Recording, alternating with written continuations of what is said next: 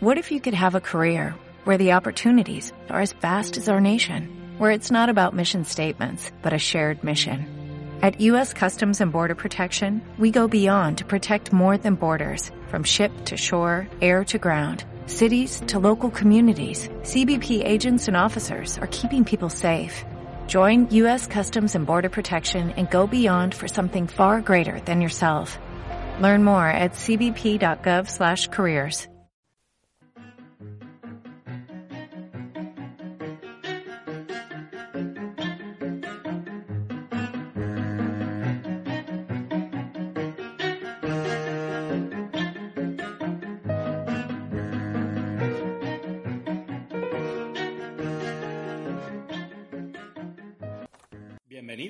una nueva edición de Planeta Arte, donde es nuestra misión explicaros la actualidad del mercado del arte y las subastas. Soy Juan Antonio Rodríguez, piloto de este podcast y analista del mercado del arte. Me acompaña habitualmente Marian Ceballos, experta en historia del arte y copiloto del programa. Este podcast está sponsorizado por The Art Market, la plataforma de información sobre el arte y las subastas que conecta diariamente a galerías y casas de subastas con miles de coleccionistas en todo el mundo.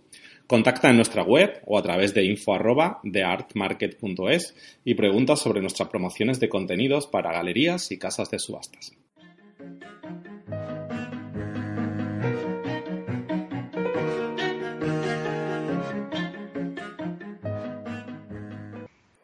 Hoy en Planeta Arte que probablemente en estos en el mes de octubre, en estos últimos días pre-Brexit, eh, se llegue a ver eh, bloqueos portuarios debido a la cantidad de gente que está intentando sacar sus obras de, del país.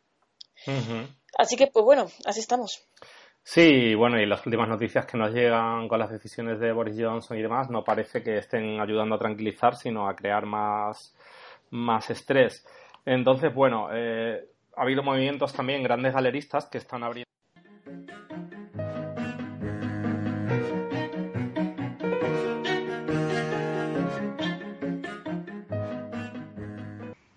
Buenos días, retomamos nuestro podcast Planeta Arte en una edición casi estival y saludando al otoño. Eh, ahora pasaremos a explicar qué temas trataremos hoy, pero primero quiero saludar, como siempre, a Marian Ceballos. Buenos días, Marian, ¿qué tal? Buenos días, Juan. Todo estupendo. Ya disfrutando de, de lo que esperamos que sean los últimos días de calor, que ya ya va tocando. Sí, ha sido un verano durillo, ¿eh? sobre todo los primeros quincena de agosto, yo creo, ha sido bastante, bastante fuerte de calor, ¿no? Sí, la verdad es que sí. Así que, nada, con muchas ganas, además de empezar ahora ya el, curso de las subastas, que ya llega septiembre. Sí, porque, bueno, como decíamos, la verdad que a pesar de que, bueno, la actividad se mantuvo todo el mes de julio, lo cual estuvo muy bien, pues ya sí que en agosto se ha notado pues que, bueno que todos necesitamos un descanso, un respiro, los galeristas, las ferias, los eh, las casas de subastas, en general todo, todo el mercado, ¿no? Pero por suerte ya empezamos a ver cómo se va poco a poco reactivando todo lo que son las noticias, el planning del otoño y es justo lo que, lo que comentaremos, ¿verdad? Sí, vamos a comentar un poco eh, las subastas que vamos a encontrar ahora en, septiembre, las que ya están anunciadas, a ver un poco cómo se plantea estos últimos meses del año, ¿no? Eh, entre septiembre y, diciembre, y, bueno, hacer un, también un pequeño resumen de lo que, lo que hemos tenido hasta ahora, y bueno, hay cosas que, que también a nivel internacional vemos que empiezan fuerte ahora en septiembre o terminan también, que hay alguna, alguna cosilla ahora que también termina.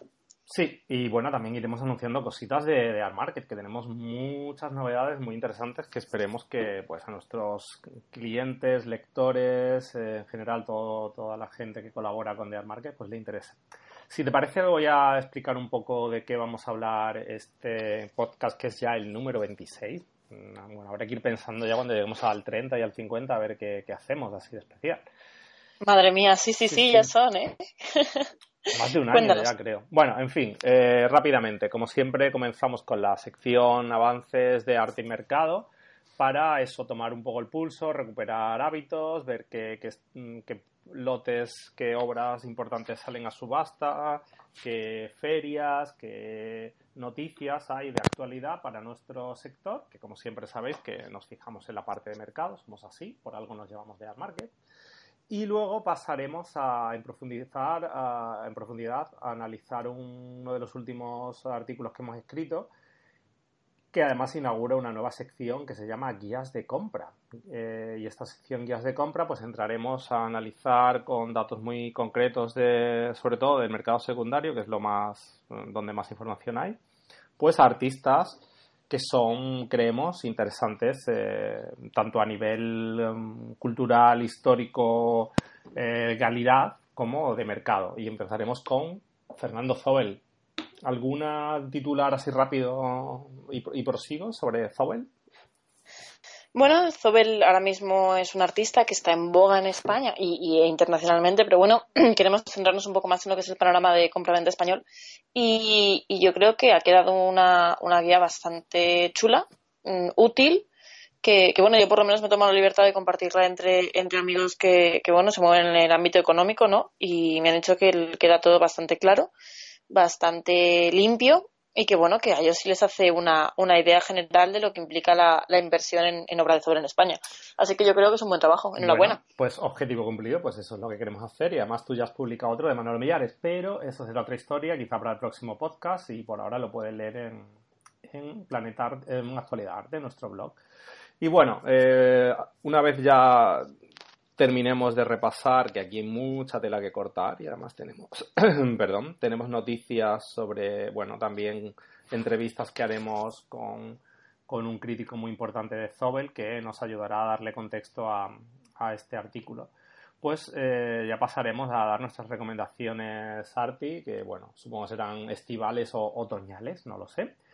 Y ya luego para nuestros mecenas, para aquellos que pues eh, estamos muy satisfechos de que nos contribuyen económicamente para poder dar soporte a todo lo que queremos hacer en The Art Market, pues tenemos un, nuevo capítulo del informe de Arbasel que tendremos que ir cerrando porque si no eh, se acabará el año. Aunque bueno, hasta marzo tenemos tiempo para, para ir desglosando eh, informaciones y demás sobre este gran informe de Claire McAndrew. Hoy el turno es para, más en este caso lo has recopilado tú, así que también te pido un titular y ya comenzamos, pues trataremos de ferias y compras online. Hablaremos, sí, correcto. Hablaremos un poco menos de ferias que de compras online, porque bueno, ya, ya saben que nuestra prioridad es el online, al fin y al cabo, ¿no? Es nuestro, nuestro puntito. Pero sí hemos querido comentar un poco sobre, sobre ferias, al menos los, los key findings y un poco de la introducción para hacernos una idea de cómo es el panorama, bueno, cómo ha estado el panorama en 2018, vaya. Perfecto, pues venga, si ya más dilación, nos metemos lleno en la sección avances, arte y mercado. Y yo te voy a dar un titular, si quieres luego tú me puedes dar otro y me cuentas. Te digo una palabra, bueno, una, te digo colección Chasworth, ¿qué me, que me, que me, me explicas? Si te pues te explico que es una colección de, bueno, de los duques de Devonshire, eh, que es una, una familia nobiliaria inglesa es una colección que lleva más de 500 años formándose, es decir, nos cuenta bastante bien eh, su, historia ¿no? y cómo se ha, ido, se ha ido desarrollando, los intereses de cada miembro de la familia que ha participado en ella. Y eh, si bien habitualmente se encuentra en, en, el palacio en el que reside esta familia, eh, ahora mismo está en Nueva York. Bueno, no la colección entera, lógicamente. Hay 45 piezas, las más importantes de esta colección, que se encuentran en Nueva York en las nuevas salas de exposición de Sotheby's. Eh, ¿Por qué ha ocurrido esto? Pues ha ocurrido por, varios motivos. Ha ocurrido porque eh, el actual duque de Devonshire, que, bueno, ahora mismo es eh, subdirector de Sotheby's, entonces ha unificado de esa manera su, su pasión por el arte y el coleccionismo con eh, su trabajo y ha decidido abrir su propia colección al, público para que durante tres meses, porque lleva desde junio, eh, cualquiera pueda disfrutarla. Entonces, pues bueno, hasta, hasta mediados de, del mes de agosto, hoy perdón, de agosto, de septiembre, vamos a tener la, la, exposición, hasta el 18 de septiembre concretamente, vamos a tener la, la exposición en, en, en, Nueva York para que cualquiera pueda ir a verla, porque además es gratuita. Perfecto. Yo creo que destacaría también de esta noticia que, bueno, no nos engañemos, siempre hay un trasfondo económico, especialmente cuando viene de algo organizado por Sotheby's y Christie's. Hacen cosas de caridad y hacen cosas por la cultura, evidentemente, pero bueno, son empresas, una privada y otra pronto será aún más privada, que es el caso de Sotheby's. pero eh, por lo que he podido ver en la web de Sotheby's, eh, una parte de la colección puede ser comprada en, en, compra privada, lo cual es ya una estrategia que cada vez estamos viendo más, que los departamentos de ventas privadas de Christie's y Sotheby's se ponen las pilas. Ya no todos son subastas, ventas online, sino que también se meten en este campo de que estaba reservado al galerismo. ¿Cómo lo ves esto? Hombre, a mí me parece bien. Al fin y al cabo es lo que hemos dicho mil veces, que eh, el mundo del arte, esas fronteras que antes estaban tan fijas, tan rígidas respecto al mercado primario y el secundario y demás, ahora mismo se están diluyendo y me parecería realmente absurdo e ilógico que Sotheby's y Christie's, que son mm, dos de las casas subastas más grandes del mundo, no se subieran a este carro, ¿no? O sea, al fin y al cabo es, es necesario para evolucionar, adaptarse a las circunstancias. Y si eso se está diluyendo, ¿por qué no hacer ventas privadas? Muy bien. Te planteo una... Pregúntame por Banksy. ¿Qué nos cuentas sobre Banksy, Juan? Gracias por la pregunta. No, bueno, eh, hemos escrito también durante este verano que hemos tenido más tiempo para poder eh, hacer eh, pues artículos de, largo recorrido y con más bueno posibilidad de, de, indagar y bucear. Pues uno de los temas que está en boca de todos es que septiembre, mira qué casualidad, va a comenzar con dos subastas dedicadas a, únicamente a Bansi, tanto en Christie's como en Sotheby's, con una peculiaridad de que además solo van a ser online, o sea, no van a ocurrir en una sala de ventas. Creo que esto va a ser un test muy interesante, eh, un doble test. Por un lado, un test a Bansi y su mercado, que es lo que hemos explicado también en, ese artículo que, mencionaba, porque, eh, bueno, una publicación tan importante como Mutualar, que también sirve de ranking y de base de datos de precios, de subastas, de eh, relación de exposiciones artistas, etcétera, pues mostraba un gráfico muy impactante, que era que desde que ocurrió en 2000, el año pasado, 2018, el sabotaje que se hizo Banksy a sí mismo o a su obra Love eh, perdón, eh, Girl with Balloon, autodenominada luego o denominada luego por Sotheby's como eh, Love is in the Bean, pues el... sabotaje, lo de sabotaje se podría discutir, ¿eh? Entre comillas. claro, la obra al fin y al cabo se ha, se ha revalorizado. Pero bueno, te dejo continuar, perdón. No, no, haces bien. Y bueno, si para el que no conozca esos detalles y esas hipótesis y todo aquello, mm, hay, como se dice vulgarmente, hay ríos de tinta sobre el tema y además nosotros mismos, tanto en el blog como en el podcast, dimos mil y una eh, posibilidades que nunca estarán 100% confirmadas sobre qué ocurrió aquel día en Sotheby's. Pero bueno, el hecho es que a, partir de esa, de esa acción de marketing, de sabotaje, como queráis denominarlo, pues el mercado de Banksy se dispara y eh, registra récords a partir de ahí tanto de ventas como de facturación anual, siendo pues su mejor año, el 2018. Y ahora en 2019 Mm, parece ser que el impacto no fue el esperado, pero eh, justo estas dos ventas serán el test para ver si realmente es un mercado sólido que se reafirma o eso fue, pues, digamos, un, pico por esta acción de marketing y, y, va a tener que seguir haciendo este tipo de acciones para poder revalorizarse. Y por otro lado, también me resulta, para mí, esto ya es una opinión mía, interesante ver cómo responde el mercado online. Si siendo una subasta solo online se llegan a registrar precios potentes que hubieran podido realizarse en una venta tradicional.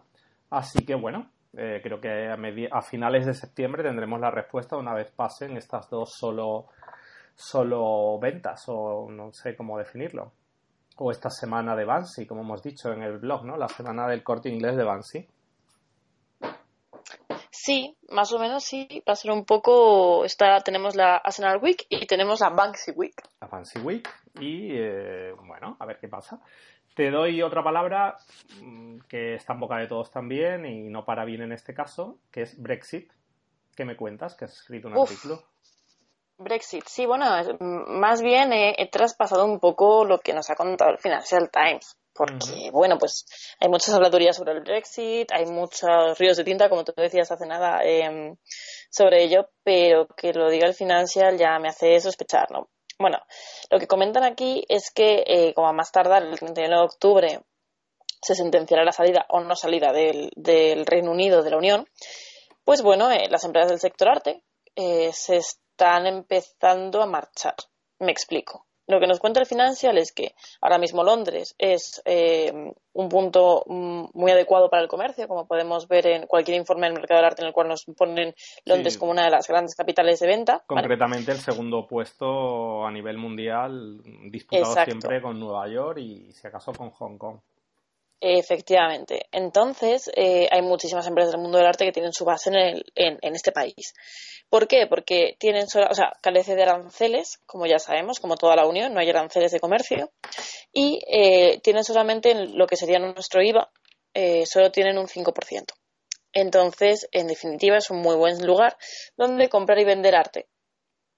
¿Qué ocurre?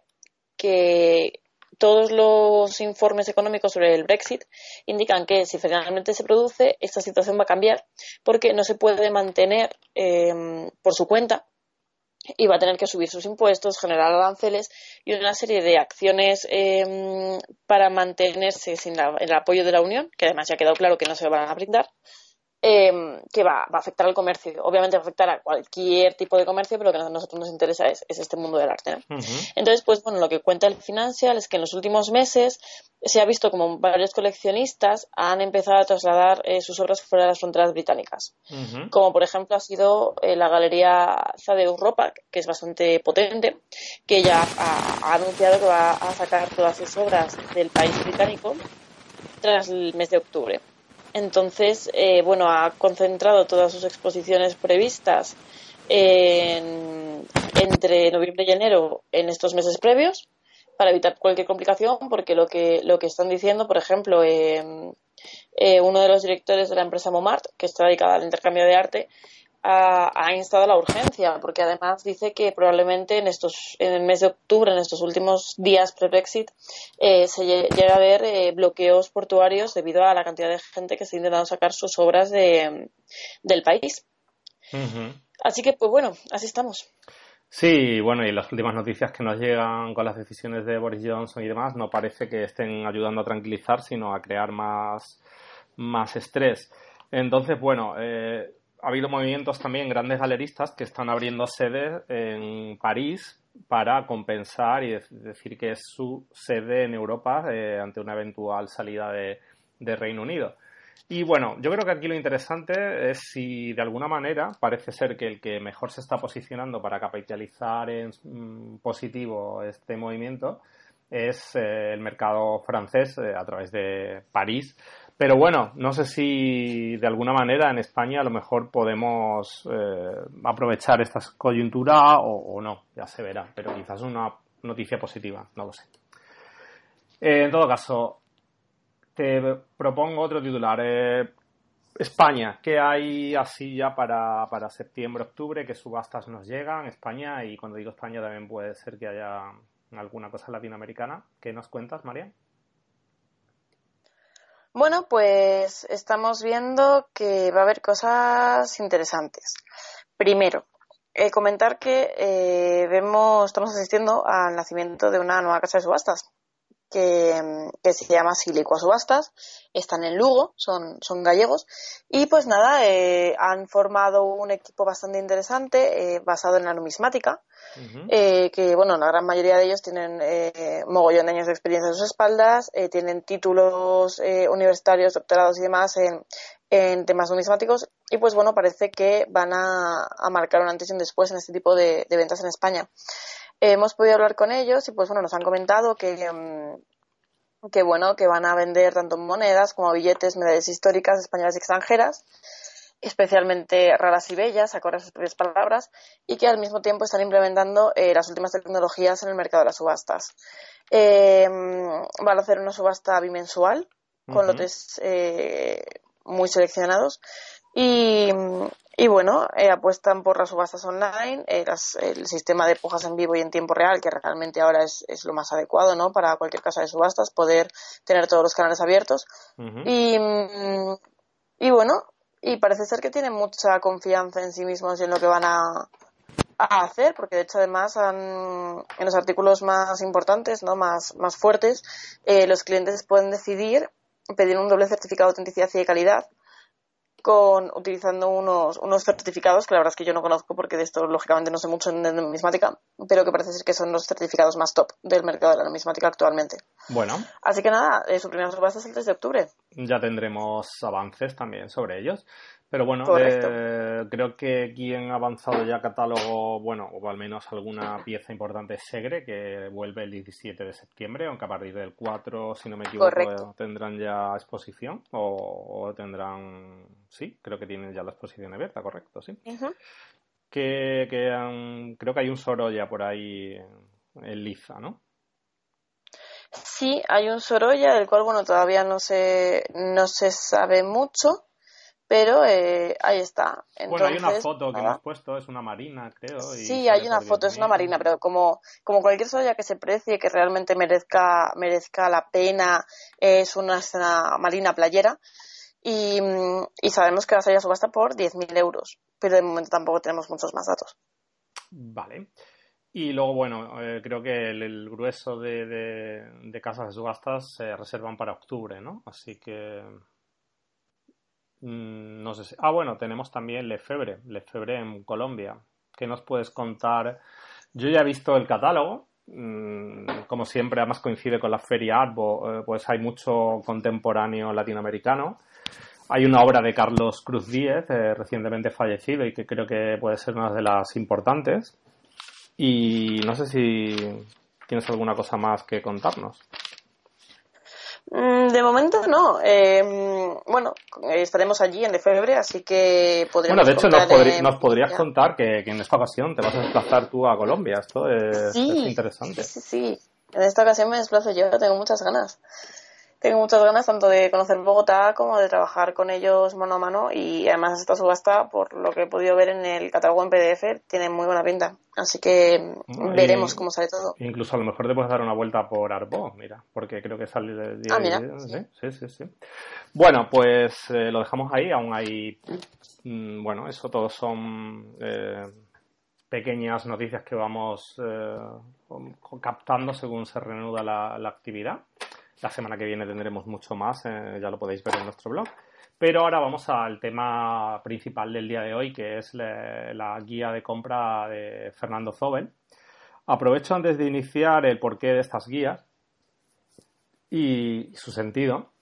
Eh, de Art Market, eh, después ya de varios años que llevamos trabajando con empresas del sector, sobre todo casas de subastas, estamos notando que realmente el mercado español sobre todo en la parte secundaria ¿no? de, casas de subastas, analizando datos del pasado, desde, sobre todo de, bueno, del 2000 en adelante, ¿no? que es donde realmente pues, hay, una, hay mayor información por precisamente la digitalización gradual a la que hemos ido eh, entrando y que nos da más opción de, de conocer datos. Pues lamentablemente eh, parece que el potencial de nuestro mercado eh, a nivel mundial y sobre todo a nivel europeo, que eso es más flagrante también, pues, mmm, Marian, vamos perdiendo peso. Sí. Lo hemos ido viendo en diferentes eh, eventos, charlas, eh, informes que hemos visto.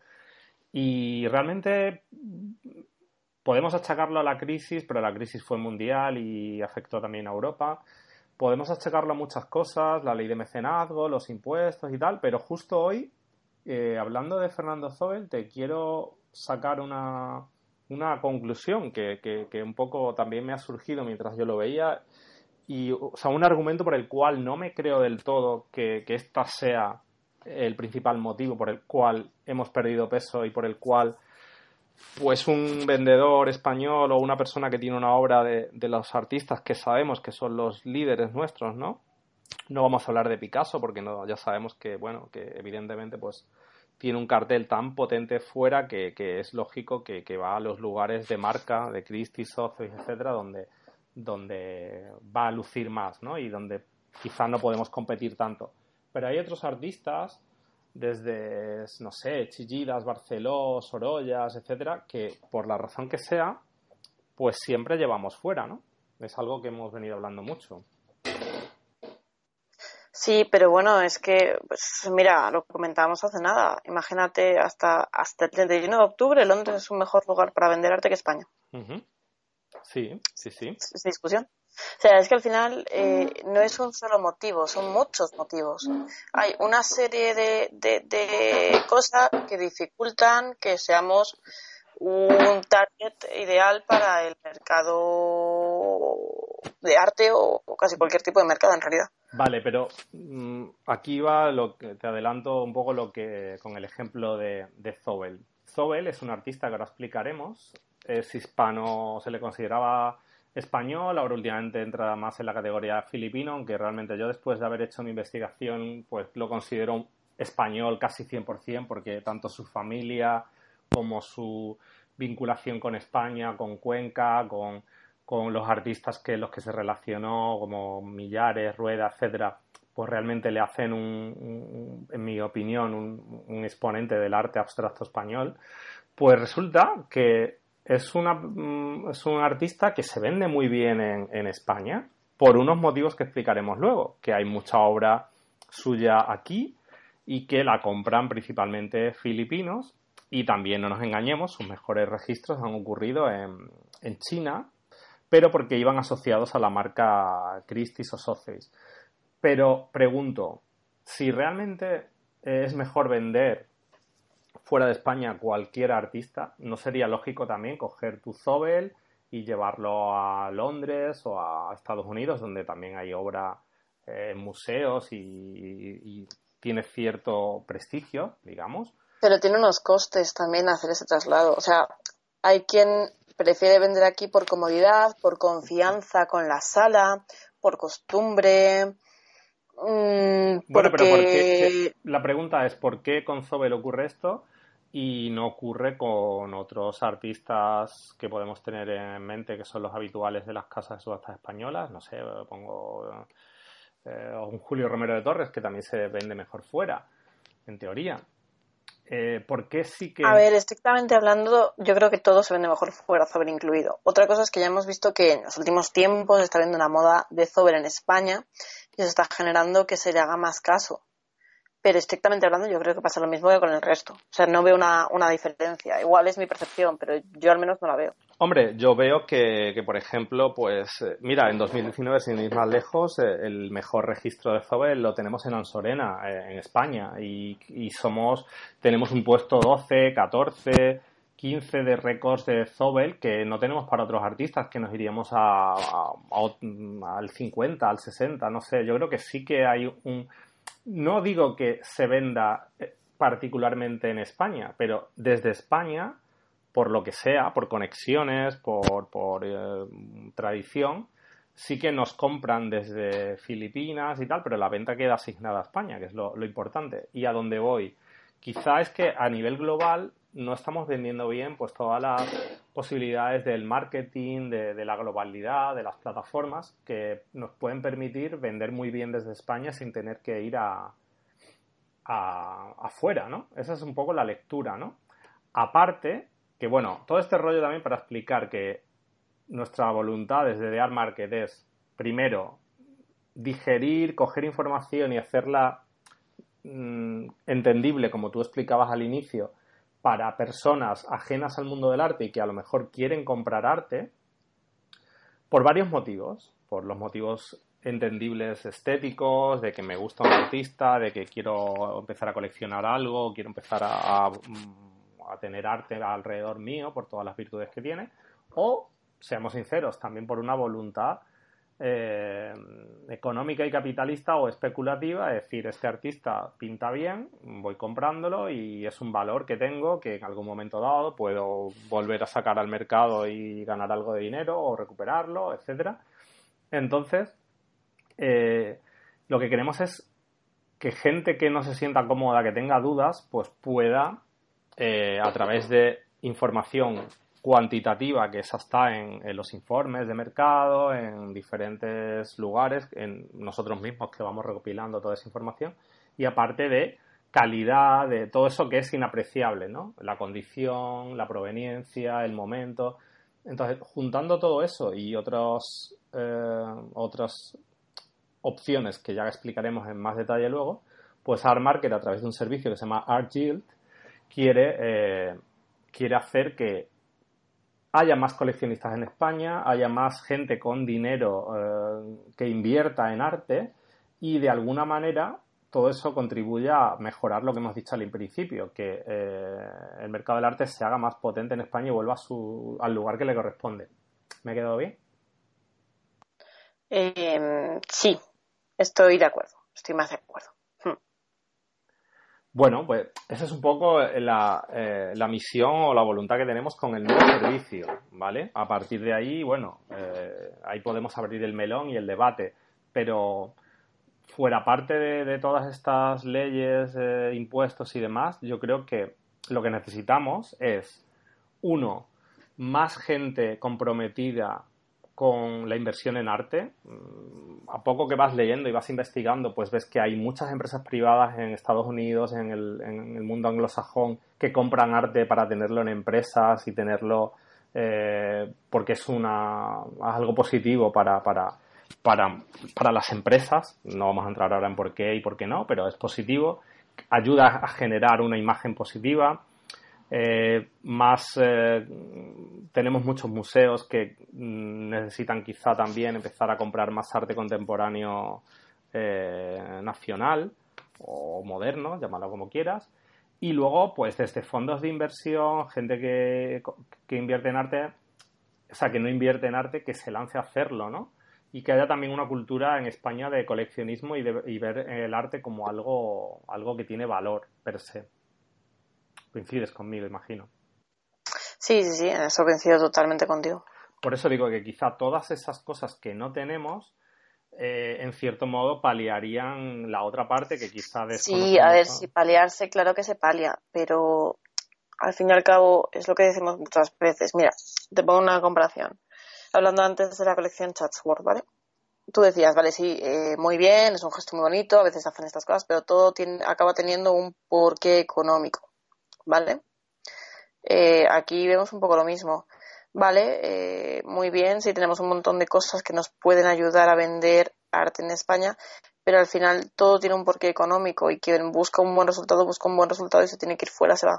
Entonces, pues sí, tenemos cosas que obviamente lo palian porque si no tendríamos ni ese 1% mundial que tenemos, pero es una pena que en, un país tan rico culturalmente como es España no tengamos más. Sí, sí, sí, evidentemente hay que atacarlo desde muchas y diferentes maneras. Pero creo que si existe la conciencia de que de la compra de arte, de, lo que bueno, de, del valor que tiene el arte, etcétera, a veces se pueden superar esos pequeños pequeñas handicaps de, de, tasas, etcétera, porque realmente es lo que digo, está por ver que, que, si vas con un Zobel que sale en España o el que salía en Sorena, si a lo mejor en, en una subasta de Christie's o Sotheby's colocado en la mitad del catálogo y sin una promoción específica, habría que ver si, si, si obtiene ese resultado, ¿no? Es un poco, eh, no sé si me sigues, eh, lo hemos comentado alguna vez en alguna anécdota, ¿no? Que no todo lo que se vende en Christie's y Sotheby's tiene que venderse más caro. Evidentemente, las piezas que ellos le dan toda la, el privilegio y la, y la preponderancia y la mueven a través de sus hilos y sus contactos y acciones de marketing, seguro que lo venderán. Pero si es una obra que a ellos no les da tanta, tanta repercusión, pues quizá no, tampoco está por ver que se consiga ese precio. Contábamos la, anécdota de, de este dealer portugués que pudo vender en su país una pieza, una antigüedad a un precio muy bueno y decidió sacarlo en Christie's y consiguió un precio muy, muy por debajo de lo que le daban. Y pagando muchos impuestos también. ¿No te convenzo? Sí, sí me convences, pero bueno, ya sabes mi punto de vista. Pero convencerme convences, conste. Bueno, eh, para no irnos más por las ramas, que es algo también marca de la casa, vamos a empezar con el artículo de, de Zobel. explicábamos, bueno, mm, primero lo que queremos es hacer unas pequeñas bios. La, verdad que yo mismo me he sorprendido con, la vida de, de, Zobel. Mm, he descubierto a través de este artículo que realmente no es solo un no gran... paraba, ¿eh? O sea, brutal. Lo de es brutal. No solo es un gran pintor, que es algo que evidentemente ya sabía eh, por, por toda la trayectoria que tiene, sino que es un espíritu inquieto y polifacético que ha realizado mm, multitud de disciplinas, desde poesía, crítica literaria, escribir diarios, visitar museos por todo el mundo, contribuir, eh, contribuir a la apertura del Museo de Cuenca. Eh, en fin, es todo un erudito y una persona muy inquieta que lamentablemente nos dejó muy pronto también, porque murió con apenas 60 años, si no, si no me equivoco. Entonces, bueno, lo curioso de Zabel también es eso, ¿no? Esta, mm, esta vida a mitad entre España y, con mucha conexión con Cuenca y su, su nacimiento en Filipinas y su primera educación, ¿no? Entonces, eh, una vez entrado en, la parte biográfica, que creo que ahí Alfonso de la Torre nos puede dar también datos muy, muy concretos y muy interesantes, aproximándonos a lo que es el mercado de, de Zobel y sobre todo fijándonos en, los últimos 20 años. Como novedad y notorio, y no sé si esto es algo que también le podemos preguntar a, Alfonso de la Torre, que es la persona que va a hacer el catálogo razonado, es hasta qué punto tener ya este, esta Biblia, que un poco es lo que son los catálogos razonados de artista, si este catálogo razonado aún va a contribuir a que Zobel tenga un mejor mercado nacional e internacional. ¿Tú cómo lo ves? ¿O te Yo creo que sí. un catálogo razonado siempre es súper, súper, súper importante para un artista. Y además, eh, bueno, Alfonso de la Torre tiene un, una gran trayectoria en sus espaldas. Por tanto, yo creo que, va a ser importante. Va a llamar la atención en el momento en el que se publique, por lo menos, si vamos a ver durante un tiempo un incremento más aún de las ventas de Zobel. Esto es algo, además le tenemos que preguntar a él. No sé si él en la parte de mercado se preocupa mucho, pero bueno, en su experiencia después de haber realizado los catálogos de Gerardo Rueda y de Manolo Millares, si él cree que estos catálogos han tenido un posterior impacto en, el mercado de estos artistas, ¿no? En fin, volviendo al detalle, eh, hemos utilizado como fuentes ArtPrice y datos propios de, ArtMarket de nuestro contenido editorial y bueno, lo que vemos es que mm, en estos 20 años, 19 años, eh, yendo hacia el 20 de, de, bueno, de subastas y ventas en el mercado secundario, pues realmente hay tres puntos calientes para el artista, que son Filipinas como el número uno. Eh, luego diremos que galerías y que casas de subastas están especializadas en, sacar a la venta este tipo de obras. España ocupa el segundo lugar, como te decía, por, eso me parece meritorio y me parece que, esto no ocurre con otros artistas de peso que tenemos. No somos el segundo mercado para ellos, ni el segundo ni el tercero, hay otros, ¿no?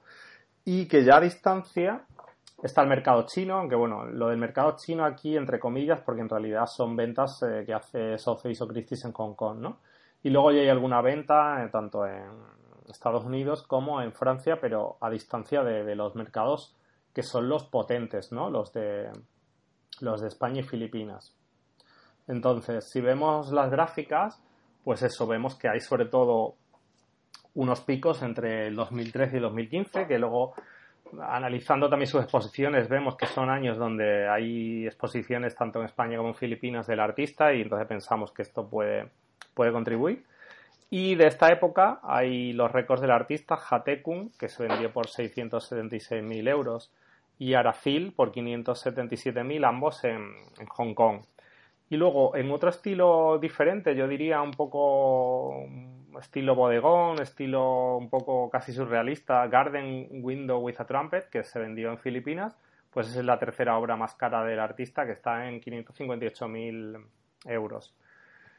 En España tenemos que irnos al puesto 12, pero curiosamente es de, este año. Eh, Carbeca eh, en Ansorena se ha rematado por 260.000 euros. Ya lo sabemos porque lo tenemos ahí en nuestros tops. Pero una gran venta, ¿no crees, María? Es una muy, muy buena venta, porque además Carbeca es una obra bastante llamativa dentro de la obra de Zobel. Así que bueno, yo, yo creo que está muy bien. Es el primer puesto en España, ¿no? Si no me equivoco, lo acabas de comentar. Sí, a partir de ahí pues tenemos el que era especialista y bueno, no le vamos a quitar el podium ya tan rápido, pero Fernando Durán es la casa de subastas que tradicionalmente ha vendido más Zobels y que tiene puestos 17, 24, eh, etcétera. Luego también hay una buena venta de Segre mm, que anda por ahí. Eh, hay un gráfico que donde lo podemos ver más claro que está en el, en el, en el artículo. De hecho, mira, lo voy a mirar para no quedarnos Ay, no me lo has puesto. Bueno, eh, igualmente, está en el artículo y se puede. No, no pasa nada. Eh, no queremos entrar tanto, tanto, esto ya está todo en, el artículo. La otra lectura, entrando ya en temas más relacionados con lo que es la inversión, hay una herramienta muy curiosa de, de ArtPrice donde pues te da, eh, te hace una especie de simulación de si tú hubieras invertido en un año dado 100 euros en Zobel, entonces, tomando como referencia el año 2000, que es además el año, bueno, es realmente donde empieza a generarse el mercado, porque pensemos que es un artista que los primeros años del 2000 pues vende unos 20, 50 mil euros por año y de esto pasamos a, los años 2013 y 2015 pues casi a los 6 millones, hay un salto espectacular. Entonces, eh, teniendo en cuenta esto, esta escalada de, precios, de, tomar 100 euros invertidos en, un año eh, como el 2000, pues vemos la evolución y realmente es espectacular también, María. No sé si has podido, podido mirarlo incluso. Sí, sí, sí, vamos, es una exageración. O sea, es brutal. Yo creo que es una de las mejores de, de los artistas que estamos barajando si hablábamos que en 2000 hubiéramos invertido 100 euros, en el 2010 esos 100 euros ya serían 186. En 2011 serían 319. Y aquí viene la burrada. En 2014 serían 493. Está bien, ¿eh? Es potente. Sí. Entonces, si esto además, como se puede hacer en la herramienta de ArtPrice, lo comparas con ese mismo inversión en el Standard Poor's, pues ves que, que Zobel gana de calle al Standard Poor's, eh, con ratios siempre subiendo, nunca bajando de los 100 euros, nunca llegando a ser que tus 100 euros se conviertan en 80, no, no, para nada. Eh, los años 2014, como decía, más de 300 euros, en el 2018 400, eh, lo que hemos mencionado ahora, cercano a los 500, de hecho. Y así estamos también en 2019, por encima de los, casi llegando a los 400 euros de, cotización por 100 euros eh, invertidos. Así que realmente, si alguien nos pregunta si hay que invertir en Zobel, teniendo en cuenta esta parte que es la cuantitativa, luego obviamente un experto, y esto es algo que haremos si alguien quiere invertir en un artista concreto y ya explicaremos el cómo, el por qué y el cuándo va a poder empezar a hacerse esto, pues tendríamos que tomar también en cuenta cosas más cualitativas. si hay autentificación, qué calidad tiene esa obra en, todo el conjunto, toda la producción del artista, qué condición tiene esa obra en ese momento, qué proveniencia tiene, que ya sabemos que esto puede ser un plus, no es lo mismo que la tuviera yo en mi casa, que lo hubiera tenido pues Rockefeller o, algún magnate o alguien muy importante con valor histórico.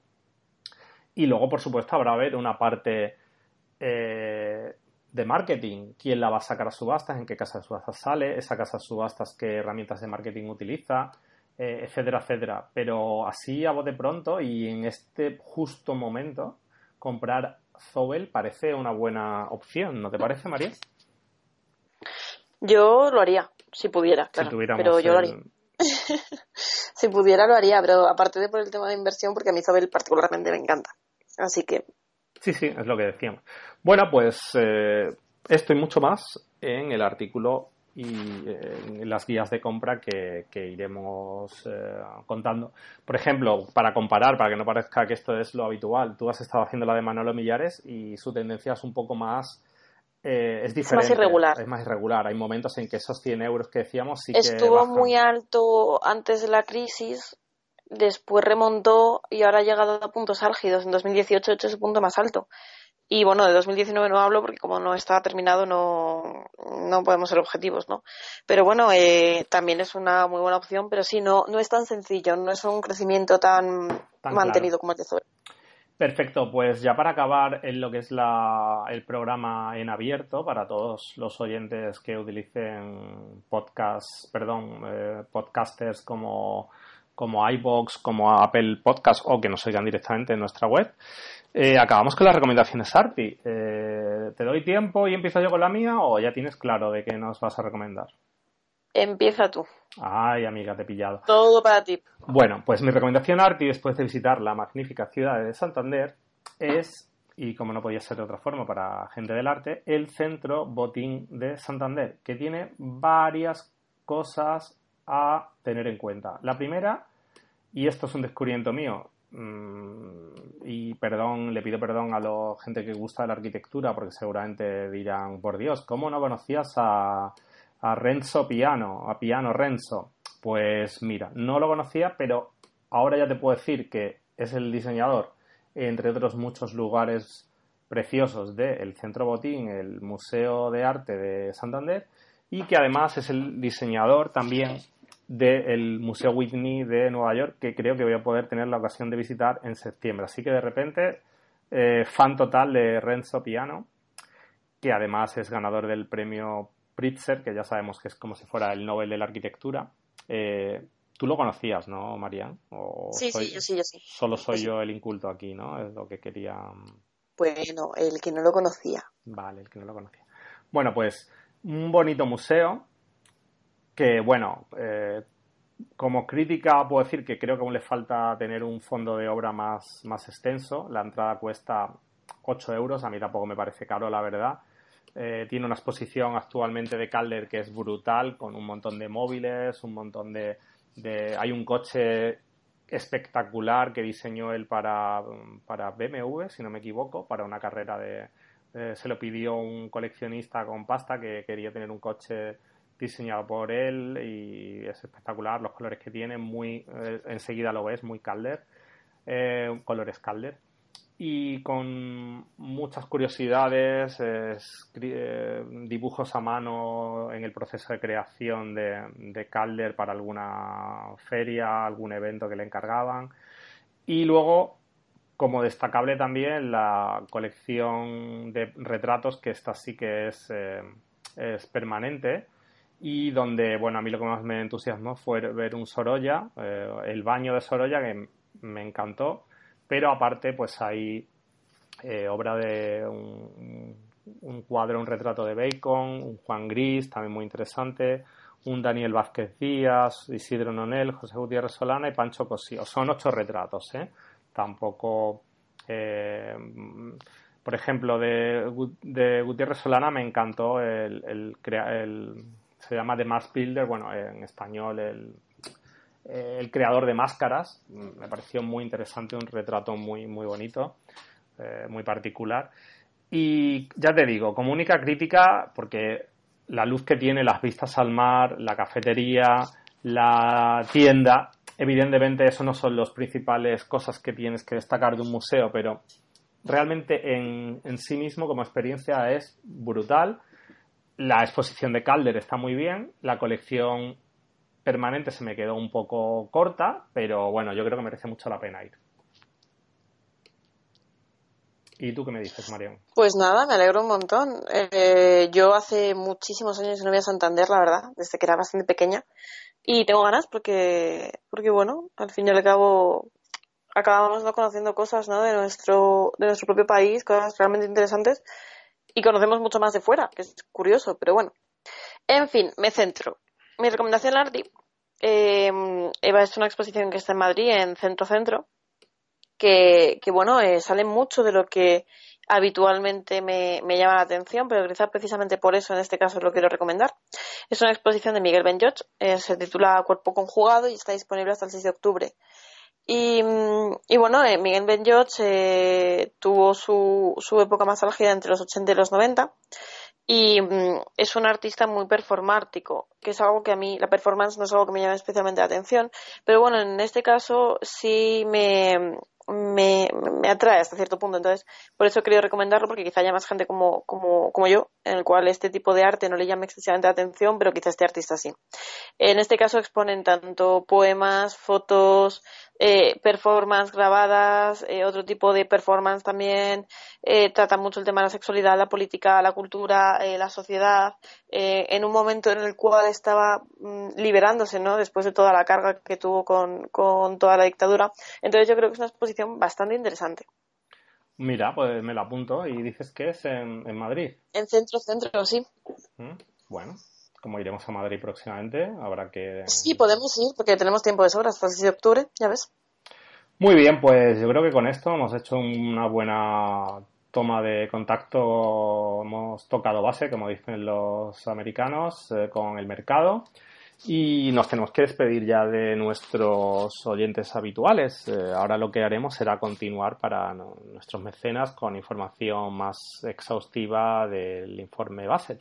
Pues nada, María, deseando de verte, deseando de retomar eh, el pulso ya en, en acción, ¿no? Cuando empiecen las subastas, bajen los martillos, se canten los, lo- las ventas y intentando que el mercado español se vaya fortaleciendo y eso pasa porque haya ventas que vayan a nuestro top, que lo queremos ver. Sí, sí. Sí, de momento tenemos ahí el top vivito y coleando. A ver qué pasa en estos últimos meses que siempre lo, lo trastocan. Siempre, o sea, no hay fallo, siempre. Sí. Venga, pues adiós y nos vemos en el programa 27. Un saludo.